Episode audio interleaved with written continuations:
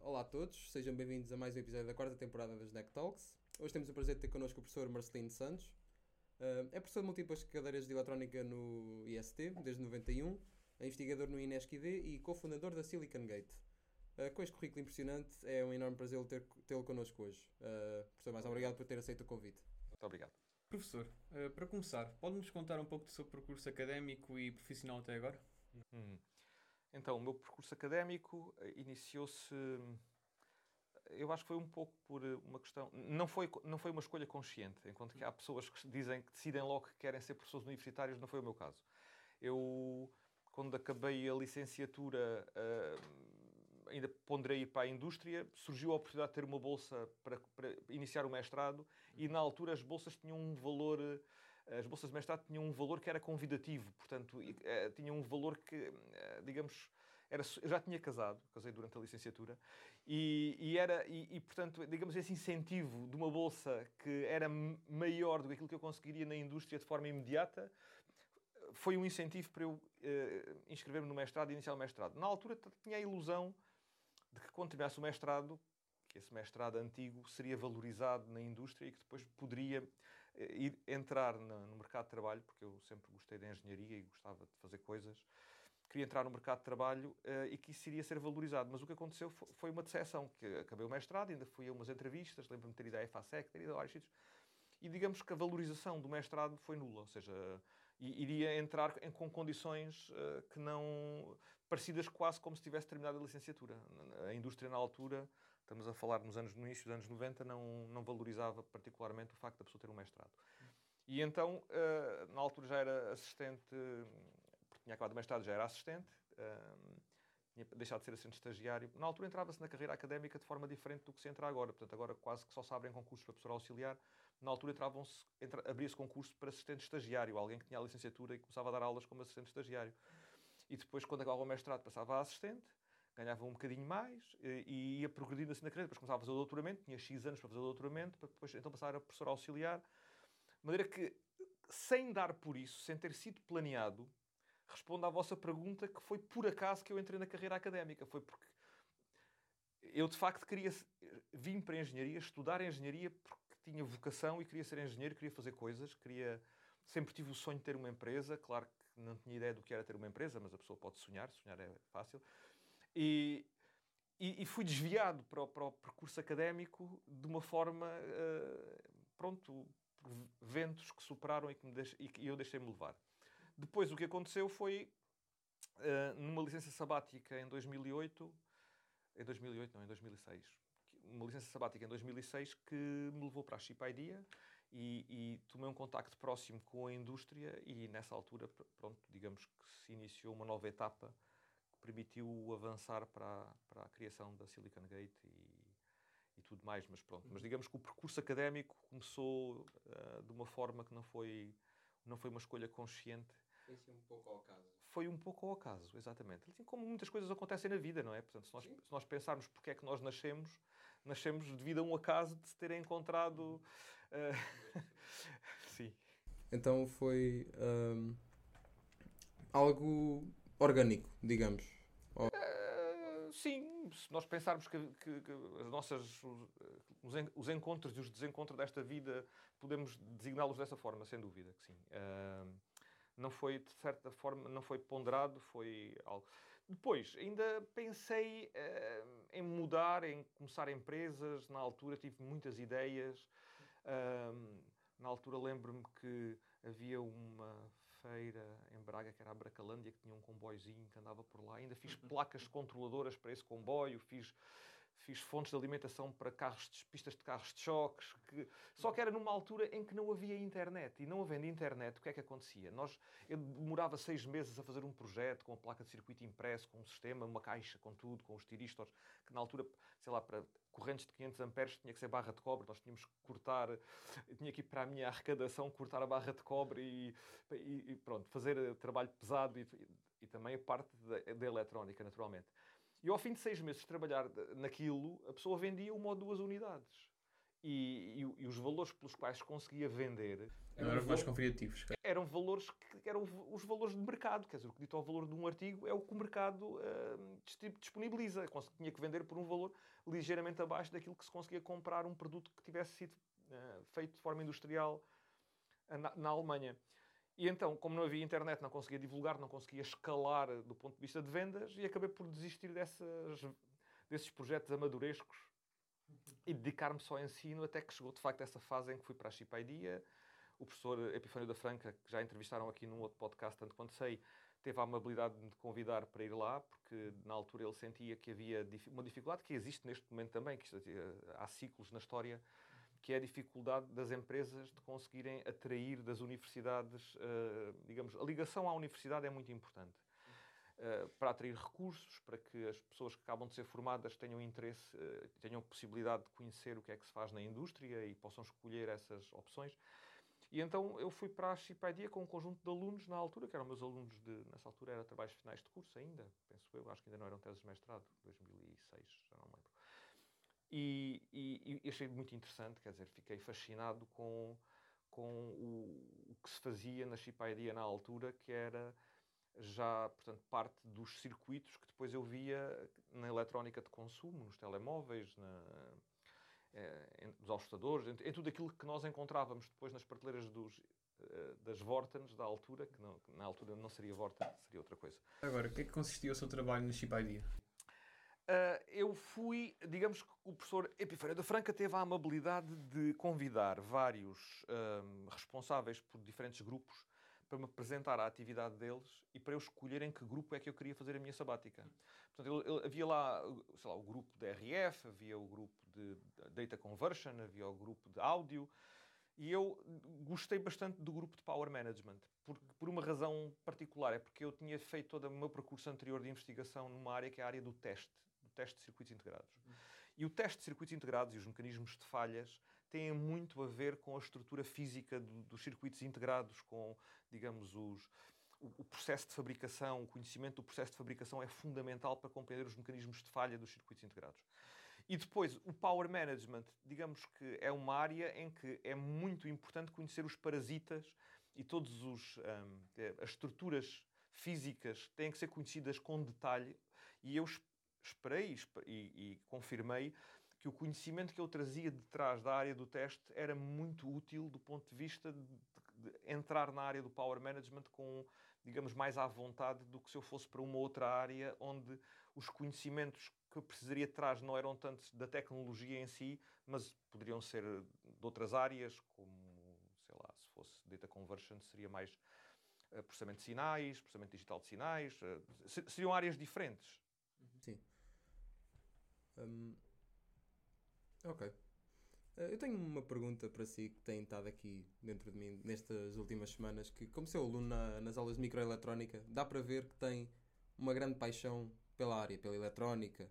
Um, quando é que isso surgiu? Como é que isso surgiu? Diga-me se estou errado. Não, não, é, é totalmente verdade. Isso surgiu para eu ir ao, ao fulcro, mesmo à, à, à semente da coisa, eu tenho que recuar até à idade em que eu devia ter 6, 7 anos e, e numa, bibli numa biblioteca descobri um livro onde se ensinava a acender uma lâmpada com uma pilha. Portanto, com uma pilha e a pessoa com dois fiozinhos conseguia fazer acender uma lâmpada. Um livro muito básico de eletricidade. E, e devia estar feito para, com imagens que cativavam e que mostravam como é que era o processo. De forma que eu, sem ter grande, não, sem ter experiência nenhuma, nem compreender o que era uma corrente elétrica uma tensão, o que quer que fosse, consegui olhar para aquilo e perceber que isto pilhas, eu percebo que os rádios têm pilhas, que as lanternas têm pilhas, uh, lâmpadas destas, eu já tinha visto lâmpadas daquelas nas lanternas, conhecia casas em, em Beja, na minha cidade natal, conhecia casas que vendiam pilhas e que vendiam lâmpadas e que vendiam fios e fui comprar um pedacinho de fio elétrico, uma pilha, uma lâmpada, e depois comecei a espetar pregos numa tábua para fixar a pilha, para fixar a lâmpada, para ligar com os, os com os fiozinhos e a lâmpada acendeu. Pá, aquilo para mim era uma coisa maravilhosa. A partir daí, sei lá, os, os carros que eu tinha a pilhas foram todos desmanchados para poder tirar os motores, para poder começar a fazer experiências. Depois, o meu sonho durante muito tempo, nessa fase, que não tinha muita habilidade manual uh, desenvolvida, era conseguir fazer uma campainha. Porque, não sei se vocês sabem como é que uma campainha daquelas mecânicas funciona. Aquilo tem um eletroímã que atrai, portanto, uma armadura e, e, que, que, bate, portanto, com um martelo na, na e faz o som. E, e, depois, quando isso acontece, eh, interrompe o circuito, o movimento interrompe o circuito e liberta, e, e, o facto disto acontecer de forma repetida faz o trim das campainhas dos telefones e das portas que nós conhecíamos antigamente. Eu achava aquilo fascinante, queria fazer uma coisa dessas, só que os materiais que eu tinha para construir o eletroímã tinham muito magnetismo residual e, portanto, o que acontecia era que aquilo atraía e depois não largava. Não, não, não tinha um núcleo macio, de ferro macio, capaz de desmagnetizar rapidamente. E então, durante. Lembro-me de ter imensas uh, experiências a tentar pôr a funcionar uma coisa tão básica quanto uma campainha. Claro que depois a coisa evoluiu e comecei a achar que o que era engraçado era eletrónica, porque comecei a perceber que havia uma coisa chamada transistores, portanto, que havia rádios, que havia coisas. Comecei a ficar motivado para entrar mais nesse nível de detalhe. Na altura havia uma revista que se comprava mensalmente, que se publicava mensalmente, que era a Elector. A Elector Eletrónica era uma revista que eu devorava. Uh, portanto, na altura, lembro-vos que não havia internet. Portanto, nós, o acesso à informação nós não conseguíamos, só se conseguia estudar através de acesso a livros ou a, a revistas para conseguirmos ver o que é que eu, crescendo em Beja, tinha a dificuldade acrescida de não conseguir ter acesso a lojas que vendessem componentes eletrónicos. Havia uma loja de componentes eletrónicos em Beja, ou duas, mas quer dizer, com muito poucas escolhas. Eh, a maior parte das coisas eu lembro-me que encomendava do Centro Eletrónico de Coimbra. Portanto, havia uma, uma loja em Coimbra que vendia por correspondência e, e a pessoa podia escrever, a, a, encomendar coisas e depois pagava a cobrança nos correios, recebia os componentes e, e era. Pronto. E, e, então acabei por ir eh, ir aprendendo. Um, em, em Beja, na escola secundária, não havia eletrónica, só havia eletricidade, portanto tive que tirar lá a área de eletricidade e não no secundário, no ensino secundário. Mas, no entanto, eu gostava tanto de eletrónica que fiz um curso de eletrónica por correspondência. Uh, e esse curso de eletrónica por correspondência, na altura, ainda era dado a válvulas, estava desatualizado e ainda era dado a válvulas. De maneira que aprendi válvulas na altura, construí um rádio a válvulas, fiz todo esse percurso. Foi, é, na altura estava completamente obsoleto mas, mas aprendia-se, os, os, princípios eram os mesmos que são. Uh, que, que, existem hoje, quer dizer, digamos que o, o tipo. É, pronto, tem, tem, tem, outro, outro mecanismo de, de, de, controlar uma corrente com base numa tensão, mas na realidade acaba por, por, por ser sempre a, a nossa. na eletrónica acaba sempre por estar subjacente a necessidade de uma torneira, não é? De nós conseguirmos ter um mecanismo de controlo de uma corrente maior. Pronto, acaba por ser isto, e era a válvula, e agora é o transistor. Foi o transistor bipolar durante muito tempo, e agora é de forma completamente esmagadora o transistor MOS, com o qual eu diria que o transistor MOS revolucionou o nosso mundo de uma forma que eu acho que compararia à, à invenção da máquina a vapor ou à invenção da roda. Sim, sem dúvida. Porque eu costumo desafiar muitas vezes as pessoas a olharem à volta e tentarem imaginar como é que seria a realidade que nos rodeia se não existissem transistores. É que as pessoas não, em geral, as pessoas não, não têm consciência de que o transistor muda o design das coisas na medida em que nos proporciona ferramentas de CAD e, e, e, portanto, as ferramentas de CAD que nós temos para fazer projeto todos os objetos que nos rodeiam correm em computadores, correm em servidores que precisam de transistores, que tudo, todo, todos os, os, os materiais que nos rodeiam foram otimizados foram otimizados pela escolha dos materiais, pela. pela tudo, tudo. É muito difícil imaginar, quer dizer, se não existissem transistores, claro que existiam pedras, existiam árvores. Mas até as árvores seriam diferentes, porque não tinham sido manipuladas geneticamente, porque não teriam. Uh, as plantas não teriam sido manipuladas geneticamente, seriam diferentes, a, a seleção seria outra. o nosso mundo é seria completamente diferente. Claro que o transistor desaparece das coisas, mas ele molda o mundo que nos rodeia realmente. Pronto, acho que... o, o professor já tinha feito essa. Uh, na primeira aula de eletrónica, com certeza. De microeletrónica, na primeira aula costumo falar nisso. E também no, no Fast Meeting, e uh, desde aí que tenho tentado dar esse desafio às pessoas, de tentar imaginar qualquer coisa que seja que não tenha levado transistores e as pessoas não, não têm mesmo noção do, do que está a passar no, no mundo. Então dá uma oportunidade mostrar às pessoas o impacto que aquelas coisinhas pequeninas têm no nosso mundo e uhum. é interessante. É um bom exercício. Para a engenharia dos materiais, engenharia genética. Em todo tipo de... Hoje em dia já não deve haver engenharia nenhuma que não leve. Claro, claro. Nenhuma. Sim, sim, sim. Bem, uh, o professor é uma figura de grande relevo na área de eletrónica do IST. nomeadamente por ser coordenador da área científica de eletrónica. Como já mostrou, tem um grande interesse nesta área. Já desde Sim, sim, sim, sim, tenho paixão. Hum, eu, eu, como aluno de licenciatura, ainda não estou em mestrado, mas pelo menos acho que era. Eu gostava de perceber mais o que é que se faz na área de mestrado de eletrónica. É- o que é que consiste? O que é que se aprende? Quais é que são as saídas profissionais mais destacadas? Sim. Eu diria que neste momento estamos numa altura em que a área de especialização eletrónica vai iniciar um ciclo ascendente muito grande. Porque enquanto que no meu tempo, quando eu era criança, passava-se do Lego, quem gostava de Lego, porque tinha um modelo mental de algo que conseguia concretizar com Lego. Se quisesse concretizar algo, ah, digamos, mais tecnológico, teria que ir para a eletrónica, porque ah, era uma forma também de criarmos um modelo mental e de conseguirmos concretizar, sei lá, pôr uma, uma lâmpada a piscar, ou depois um LED a piscar, ou fazermos qualquer circuito, um amplificador. um- Conseguíamos concretizar, imaginar e concretizar com eletrónica.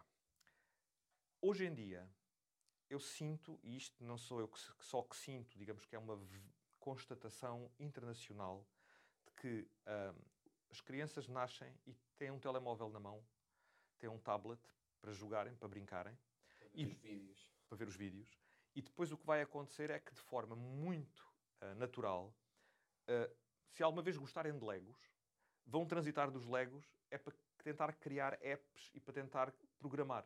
Até porque a Lego já tem vários programas também de desenvolvimento de coisas como essas. Olha, eh, pronto, temos que arranjar. olha, Estás-me a dar uma boa i- dica que temos que arranjar para a Lego também um desenvolvimento é de eletrónica, porque porque porque eh, a evolução para a, para a programação e o fascínio pelas apps está a fazer com que toda uma geração de pessoas que seriam os engenheiros do amanhã tenham muito mais facilidade ou tenham, vejam um canal muito mais linear eh, a irem para a informática e para a programação e não para a eletrónica, porque há aqui um outro fator que tem a ver com o imediatismo, com, com quão, quão rápido é que as coisas. Nós estamos habituados a que as coisas aconteçam. Quanto tempo é que estamos dispostos a esperar pelo prazer de concretizar algo que imaginamos? Enquanto que em programação nós escrevemos um código e carregamos em Enter e aquilo é interpretado ou é compilado e corre-se e vê-se imediatamente o resultado funciona ou não funciona, eh, vamos corrigir, vamos fazer debug, funciona a UPI. Em qualquer coisa que nós façamos em eletrónica, temos que fazer o esquema elétrico, temos que validar o esquema elétrico, temos que simular, temos que eh, depois ir comprar os componentes, temos que fazer a placa de circuito impresso, temos que soldar aquilo, temos que depois eh, fazer testes. Isto se for em eletrónica discreta, porque se for em microeletrónica, então temos que fazer todo um processo de, de- de design e de enviar para fabrico, depois de fazer o layout, depois de validarmos o esquema elétrico, fazermos o layout das máscaras que são necessárias para se fabricar o circuito integrado. O circuito vai fa- fabricar em Taiwan ou algures e temos que esperar meses, dois, três meses, quatro meses que o circuito venha e depois temos que fazer todo o setup necessário para poder testar. E, portanto, digamos que num mundo onde tudo acontece a um ritmo alucinante, ninguém está disposto a esperar para ver, para concretizar algo num espaço eh, de, de- de meses. E então torna-se muito difícil só que pessoas tenham vocação clara, só que pessoas que, que, que tenham, que sintam um apelo mesmo pela eletrónica e um fascínio por perceber como é que funciona toda a magia do que está dentro do seu telemóvel, etc., é que, que respondem a esse chamamento e vão para a eletrónica mesmo. Isto faz o quê? Faz uma coisa muito simples. Funcionar a lei da oferta e da procura. Vai fazer com que, a um nível, digamos, das as empresas eh, que, que trabalham nesta área começam a ter muita dificuldade em contratar engenheiros na área da, da, da eletrónica e da microeletrónica, porque os alunos estão todos aí para as áreas das informáticas, etc. E começam a disparar os salários por competição entre as próprias empresas. Isto para uma empresa pequena como a Silicon Gate, por exemplo, é um problema, porque tem os gigantes ao lado, muito grandes, com mai- maior capacidade económica de conseguir fazer escalar eh, os ordenados muito mais rapidamente. E torna-se, digamos, um bocadinho mais duro, mas a vida é assim, portanto, e, e digamos, vivemos numa selva em que é um bocadinho a lei do mais forte e é, é um bocadinho a teoria de Darwin. Nós temos que nos adaptar para conseguirmos sobreviver, porque senão não, não podemos esperar Assim, sobreviver de outra forma. De ter alunos do técnico que consegue contactar diretamente. Claro, exa exatamente. Essa, é uma grande vantagem, sem dúvida nenhuma. Se não fosse isso, seria totalmente impossível, porque, eh, digamos que, os, as empresas mais pequenas padecem, de facto, desta dificuldade neste momento. E eu estava a dizer que só para terminar esta, esta questão de, de, de, da escolha da eletrónica como área, neste momento é algo que eu considero que é uma boa aposta no futuro, na medida em que o valor, quer dizer, especialmente para quem tiver vocação e quem tiver curiosidade e quem, quem mostrar valor, vai certamente uh, atingir uma posição de relevo uh, e, e, boas posições em, em, em, nas, nas, empresas onde conseguir entrar, porque vai haver uma procura muito grande e vai haver uma competição entre as empresas e, portanto, os lugares vão ser bem remunerados. Sim, é um bom argumento, realmente. Sim. Nós aqui em, em, Portugal, em particular, neste momento em que nós estamos a gravar esta entrevista, tenho conhecimento, por exemplo, está cá uma empresa americana, a MPS, Monolithic Power Systems, é a segunda visita que faz ao técnico e que está a tentar desenvolver um centro de design em Lisboa. Tem um em Barcelona muito grande, é uma empresa que fatura milhares de milhões de euros, portanto é uma empresa muito grande. Mas além desta, tenho conhecimento de várias outras empresas que estão a ponderar muito seriamente colocar design centers em Portugal Portugal de repente ficou muito na moda. Uh, agora eu não sou capaz de explicar muito bem porquê, mas eu, eu tive a Silicon Valley no princípio do mês. Uh, nós estamos em maio, sim, no princípio deste mês. Foi uma feira da TSMC e no avião que eu, em que eu vinha de, de, de Washington para, para, para Lisboa, no regresso, vinham só americanos. Eu não estou habituado a regressar a Portugal num avião em que só vêm americanos. Havia dois ou três portugueses e até vinha uma noiva que se vinha casar a Portugal e eu compreendo que queira vir cá a casar, porque eles nos Estados Unidos não têm palácios como nós temos, quer dizer, palácios existem aqui na Europa.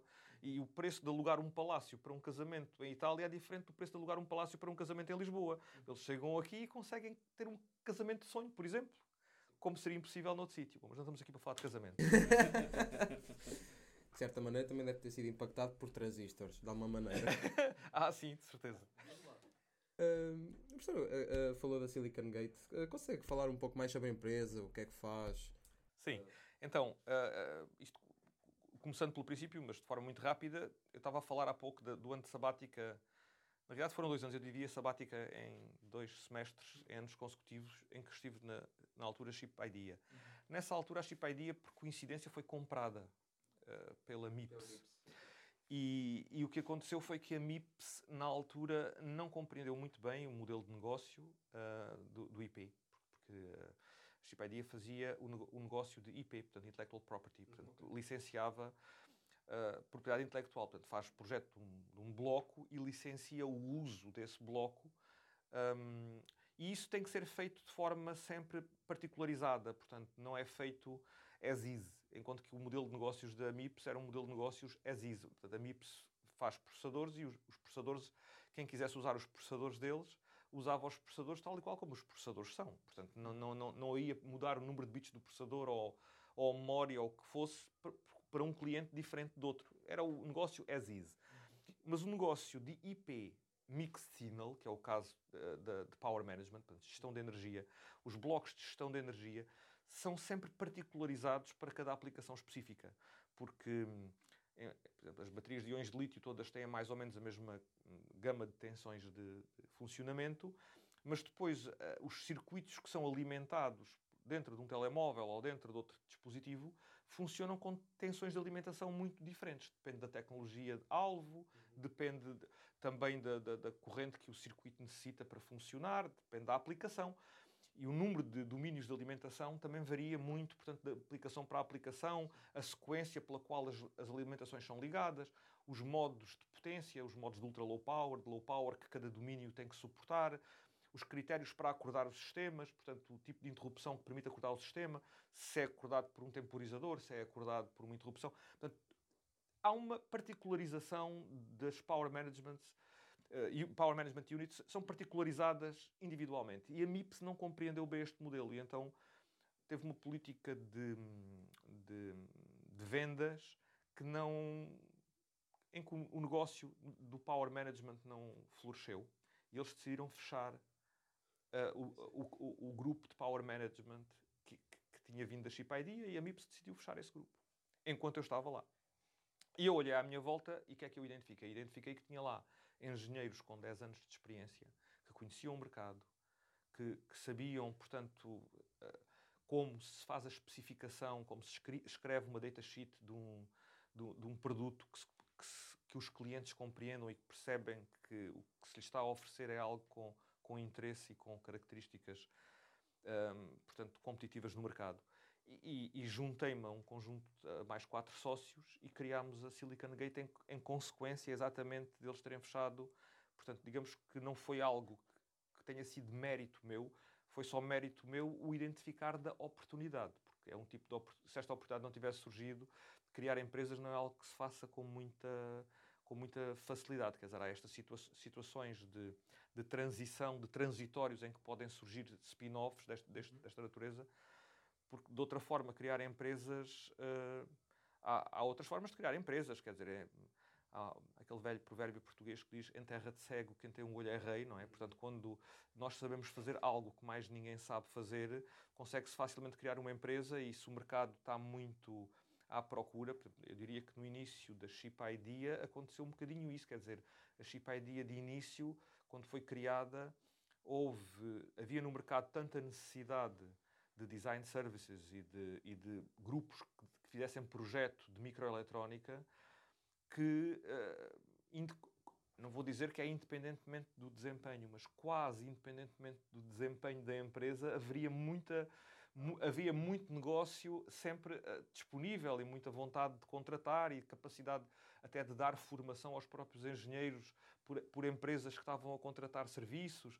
Portanto, tudo isso, digamos que decorre de uma circunstância favorável que eu enquadraria no, em terra de cegos quem tem um olho é rei. Isso é uma circunstância. Hoje em dia, por exemplo, isso seria possível se nós arranjássemos tecnologia para criar um sensor uh, muito específico para uma dada aplicação, que, que, só nós é que sabíamos fazer aquele sensor, viriam certamente uh, empresas tentar apoiar-nos e, e, e, tentar comprar-nos essa tecnologia. Seria um exemplo, não é? Uh, porque digamos, criar empresas de facto não é. É preciso identificar a oportunidade do mercado e ter, eh, não é sorte, mas conseguir. Eh, essa capacidade de identificar a oportunidade no mercado, sem dúvida, sem dúvida. Sim, sim. É preciso que essa necessidade exista e que a pessoa consiga perceber como é que vai suprir essa necessidade de alguma forma. Ou, a menos que a sorte lhe bata à porta e que surja um transitório como aquele que. Pronto, e a Silicon Gate surgiu assim. E o que nós fazemos, para terminar a resposta da tua pergunta, é uh, fazemos power management, portanto, gestão de energia. Então, no fundo, é o que fazia na, na Chip Idea, mas Sim, na sua empresa. É uma continuação. É uma, foi uma, é, é uma continuação de alguma forma, sem dúvida. Portanto, é, é, é inegável que o contributo que o professor Franca deu ao criar a Chip Idea é uma árvore que deu frutos, que deu muitos ramos, muitos frutos. Hoje, a Synopsis em, em Portugal, na realidade, eh, digamos que tem o legado de, de, digamos, do tronco maior, do tronco principal da Chip Idea, porque a MIPS depois vendeu à Synopsys um, uh, o negócio, mas a Silicon Gate claramente é um dos ramos que, foi, que cresceu autonomamente quando foi cortado pela MIPS, uhum. foi plantado noutro vaso e cresceu de forma autónoma, é isso mesmo. Uh, posso perguntar o porquê do, do nome Silicon Gate? Tem alguma razão? é, silicon é de silício, silício e gate porque é o controlo, não é? Portanto, power management nós queremos controlar a energia. Sim.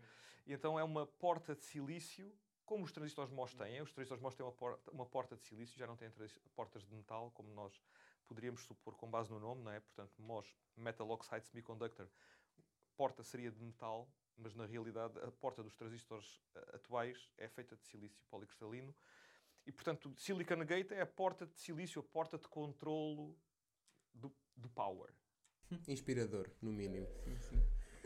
Eu, ouço falar de, destes aspectos, tantos aspectos da sua vida de profissional e, e académica e empresarial, e eu fico a pensar como é que é possível conseguir balançar isto tudo. Fala que foi é professor, é investigador no Inesc, sim, fundou a Silicon Gate sim. e antes esteve no Chip Idea, como é que consegue... Sim, é, a questão é que estas coisas não estão descorrelacionadas e, portanto, sim, se, claro. se, por um lado, de facto, em termos de agenda, pode ser uh, difícil às vezes de tem, confesso que tenho tido alguma sorte de que os picos de atividade das várias, uh, digamos, atividades não, não se sobreponham. Uh, e o que acontece na realidade é que esforço-me por alinhar os objetivos, quer dizer, digamos que é como se criasse um campo elétrico que fazia com que as cargas se movimentassem todas na mesma direção. Ou seja, as teses de mestrado que proponho, as teses de doutoramento que proponho, não estão desalinhadas com aquilo que eu considero que é o interesse eh, da atualidade das áreas de investigação que vão ser úteis quer para a Silicon Gate, quer para a minha atividade como investigador no INESC ID. Portanto, digamos que eh, enquadrando as coisas. Portanto, aquilo que acontece é que em vez de estar a fazer investigação num tema que hoje de manhã entrei no duche e achei que fiquei muito inspirado porque achava que este tema da, da, da, determinação da espessura da folha de couve é que realmente é, é, é, é, vai ser importante e vou conseguir ter uma publicação extraordinária disto. Não, digamos que os problemas decorrem de, de, de, minha, do meu contacto com o mundo real com, com e, e, e, assim o que, o que acontece de forma natural é que as teses de mestrado, de doutoramento que tenho orientado e que proponho de alguma forma ajudam a responder a problemas hum, da empresa, problemas de, de, que eu vejo na área da investigação, de colaboração que tenho com vários colegas, e, e portanto acaba por estar tudo ligado e, e assim digamos que sinto que tenho o prazer de trabalhar com uma equipa que rema toda na mesma direção. Uh, dentro da empresa, os alunos que estão lá a fazer teses de mestrado ou teses de doutoramento são muito bem-vindos e são vistos como um valor acrescido importante. Sinto que a forma como leciono também beneficia pelo facto de eu ter, uh, digamos, experiência do, do, que se faz na, no mundo real e do, do que é que é pedido aos engenheiros que trabalham na microeletrónica atualmente do ponto de vista de, de, de, de desenvolvimento de circuitos e do que é que a tecnologia oferece, e portanto sinto que beneficia eh, nos dois domínios. Não, não, obviamente que é desafiante e que, e que em termos de agenda às vezes é complexo, mas eu, eu considero que o saldo é muito positivo e, e, e, como estavas a referir há pouco, e muito bem, numa época em que existe muita competição pelos recursos, o facto de eu ter contacto direto com os recursos de uma excelente universidade que é o IST sim, co constitui uma vantagem extraordinária que, que, que, eu, que eu naturalmente reconheço. Sim, sim. Ok, interessante. Um, eu queria falar de um tema que o, o professor já, já falou várias vezes da abertura de um laboratório de eletrónica aberto uhum. uh, aos estudantes. Um, o que é que o motivou a, a, abrir esse laboratório? Como é que isso irá funcionar? Muito bem. Então, uh, isto, isto é, essa é uma pergunta excelente e eu agradeço muito essa pergunta porque uh, está na altura de começar a divulgar de facto essa, essa iniciativa. Uh, o, que, motivou foi a disponibilidade de laboratório. Havia, houve uma reestruturação da licenciatura e a reestruturação da licenciatura que decorreu agora do MEP foi, fez com que uma unidade curricular que antes era oferecida, que era Fundamentos da Eletrónica, deixasse de ser oferecida. O laboratório que estava dedicado a essa unidade curricular, que é Fundamentos da Eletrónica, é um laboratório, um espaço nobre, com um pé direito muito grande, um laboratório com muitas bancadas, que ficou disponível e que ficou, digamos, sem utilização. E eu, como coordenador da área científica, era responsável por encontrar uma nova função, uma nova finalidade para aquele laboratório. Paralelamente, apercebi-me que havia vários núcleos no IST, como o Formula Students, como o Solar Boat, o TL Moto, como o Fuel Cell, como que, que, trabalhavam todos eles a fazer eletrónica, todos a fazer projeto de eletrónica, mas de forma completamente desconexa. Cada um trabalhavam em, num espaço que, o departamento de mecânica cedia, ou tra trabalhava num espaço que, que no, no Tagus Park conseguiam arranjar, ou, todos dispersos. E, e, é aquele conceito de tentar agrupar, porque se conseguíssemos juntar os vários núcleos num mesmo espaço, eu até me atrevia a sonhar um bocadinho mais alto, que era se conseguíssemos divulgar junto de todos os estudantes de Engenharia Eletrotécnica e Computadores e, e de outros estudantes, todos do técnico, que existe um espaço onde eles podem, se quiserem comprar um kit e quiserem ir montar o kit, uh, pode ter um espaço onde podem soldar, onde podem testar, onde tem fontes de alimentação, onde tem osciloscópio, onde tem multímetros, onde tem todo o equipamento e, e digamos, estão rodeados de colegas que estão cada um a desenvolver o seu tipo de projeto por forma a criar, uh, digamos, uh, interação entre os vários grupos. Tenho, por exemplo, apareceu-me um aluno de física tecnológica que está a tentar desenvolver um projeto. Começou a desenvolver um projeto para uma cadeira de, de fazer ruído branco com o objetivo de gerar números aleatórios, depois com esse ruído branco gerar números aleatórios. Uhum. E não sabia como é que havia de fazer uma placa de circuito impresso, como é que podia testar, como é que podia. Encaminhei para este laboratório. Está numa bancada ao lado de um grupo de, de, de fuel cell que tinha acabado agora de fazer uma placa de circuito impresso. Agora é só por questão de pô-los a conversar. Para... Onde é que, com que software é que desenhaste a placa de circuito impresso? Onde é que a fabricaste? Quer dizer, aí da interação, claro que os professores podem responder às perguntas, mas eu acho que da interação pode resultar também uma mais-valia e, portanto, queria que este espaço funcionasse desta forma. Uhum. Regras de funcionamento. O espaço vai ser de livre acesso, só su sujeito a uma condição que é, uh, portanto, tem controle de acesso por cartão, não é? Portanto, tem que ter controle de acesso com o cartão do técnico. O cartão do técnico é o controle de acesso. Uh, e, e, o espaço está sob videovigilância para garantir que as bancadas ficam com o equipamento e com tudo arrumado no final de ser utilizado. Só, portanto, só isso. Neste momento já temos ferros de soldar, uh, estações de soldar, temos tapetes antistáticos, candeeiros com lupa, temos e vamos comprar mais equipamento à medida que ele se for tornando necessário para equipar uh, e, e, dar resposta, uh, tentar fazer com que estes vários núcleos consigam coabitar com, com projetos individuais, com teses de mestrado. Também temos lá teses de mestrado a decorrer. Portanto, o espaço é grande, tem 12 bancadas e espero que começa a ser utilizado de forma regular. Então não, não seria bem um, um laboratório de, sim, quer dizer, seria um laboratório de eletrónica, mas seria mais um, um espaço aberto, uma sala comum para os amantes de eletrónica, sim. digamos. Sim. Amantes, entusiastas de eletrónica. Eu chamaria isso um laboratório de eletrónica do IST. é um nome ambicioso, laboratório de eletrónica do IST. Do IST, ok. Do IST, da comunidade toda do IST, essa seria a minha ambição. Tem alguma noção de quando é que seria, começaria a disponibilizar o acesso a este laboratório? Já, neste momento já está, é, já está, está aberto, já, está, já são grupos a usar, como eu referi ontem, por acaso teve lá, tivemos a visita do Presidente do Departamento, uhum. Que quando foi visitar o espaço estava lá este aluno de Física Tecnológica a fazer o seu circuito que gera ruído branco e gera números aleatórios, e estava o outro grupo de, de Fuel Cell que estavam agora também em testes. Uh, o que eu espero que aconteça e conto com a ajuda do Núcleo de Engenharia Eletrotécnica e Computadores é para quando se distribuírem os kits do próximo ano do acho que é o Raspberry Pi que vão dar ou, ou é o Arduino, é o Arduino, é o Arduino. Pronto, o próximo ano, quando distribuírem o Arduino nos uh, alunos, novos alunos, vamos tentar incluir um panfletozinho informativo que os informa de que se quiserem fazer, digamos, uh, testes, uh, fazer hardware, complementar aquilo que lhes é fornecido, montar os kits, complementar os kits, que têm um espaço onde o podem fazer. Dizer que é lá, dizer onde é que é, que está disponível. Sim, eu acho que é, que é importante. Porque eu, eu, pessoalmente, quando entrei um, no técnico, eu senti um pouco essa falta. Uhum. Tanto senti essa falta que das primeiras coisas que fiz, eh, logo a seguir a ter tido, uh, sistemas digitais, foi ir uh, à procura de kitzinhos que pudesse comprar para ter a minha ban bancadazinha em casa um ferrozinho de soldar, umas breadboards, resistências, condensadores, todo, todo um, um, set para. pronto, acho que faltava algo assim, algum laboratório aberto, um espaço aberto. Por isso acho que é uma iniciativa excelente e só tem a, acrescentar valor à nossa instituição. Excelente, fico feliz que penses assim. Eu, eu digamos, também o que me inspira é pensar que os alunos de informática têm sempre disponível um computador no centro. Eh, os alunos de eletrónica também deveriam ter, que quisessem, deviam ter sempre disponível material de eletrónica para poderem trabalhar. Nem mais.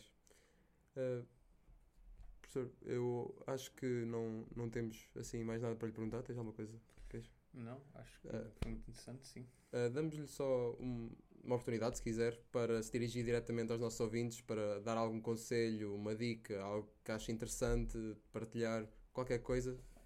Uh, olha, eu se. coisa para partilhar. Olha, o ensinamento mais importante que já recebi na vida, posso partilhá-lo é que nós temos que pedir três coisas a Deus. A Deus, ou ao destino, ou a... depende daquilo em que se acredita, não é? As três coisas que temos a pedir é força para mudar o que podemos, paciência para aceitar o que não podemos mudar e sabedoria para perceber a diferença. Isto é muito, muito importante. Isto é mais importante. Isto não é importante só do ponto de vista profissional. Isto é importante do ponto de vista da nossa vida.